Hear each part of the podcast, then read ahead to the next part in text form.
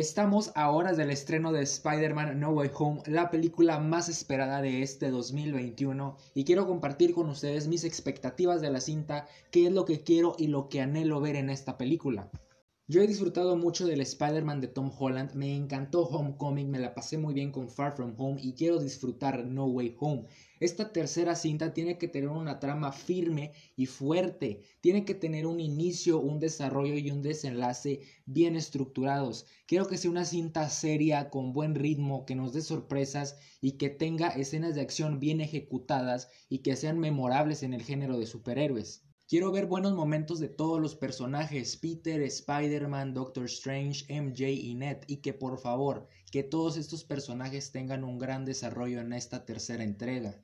Personalmente lo que más me llama la atención de esta cinta es el regreso de grandes villanos como el Duende Verde de William Dafoe, el Doctor Octopus de Alfred Molina, Electro de Jamie Foxx, el Lagarto y el Arenero, villanos que ya hemos visto en anteriores sagas de Spider-Man. Por favor, aprovechenlos y desarrollenlos, son regresos legendarios.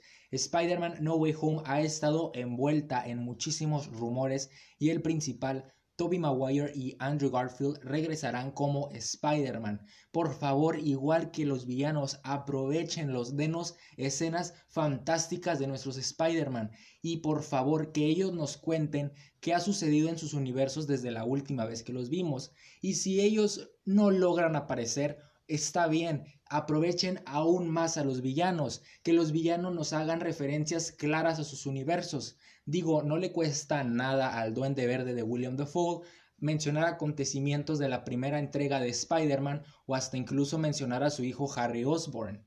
Y siguiendo hablando de los villanos, que por favor nos justifiquen de una manera clara y razonable el regreso del Duende Verde, del Doctor Octopus, del Lagarto, que por favor lo justifiquen de una manera correcta y que no nos dejen huecos argumentales. Y por último quiero ver algo de Venom, Spoiler, si no has visto la película de Venom Let There Be Carnage, pues en esa cinta, en la escena postcréditos, Eddie Brock y Venom viajan al universo del Spider-Man de Tom Holland y llegan específicamente cuando se está revelando la identidad de Peter. Por favor, quiero saber qué está sucediendo con estos personajes. No quiero que Eddie y Venom sean protagonistas en No Way Home, pero que por favor por lo menos nos expliquen algo de lo que está sucediendo con ellos en una escena postcréditos. Y algo de lo que estoy 100% seguro es que me va a encantar Spider-Man No Way Home. Les deseo que disfruten muchísimo de esta película y que no hagan spoilers para que las otras personas disfruten de la misma manera en como ustedes lo hicieron. Por mi parte, eso fue todo. Espero les haya gustado muchísimo. No olviden estar al pendiente de los próximos capítulos y espero estén aquí en el próximo episodio.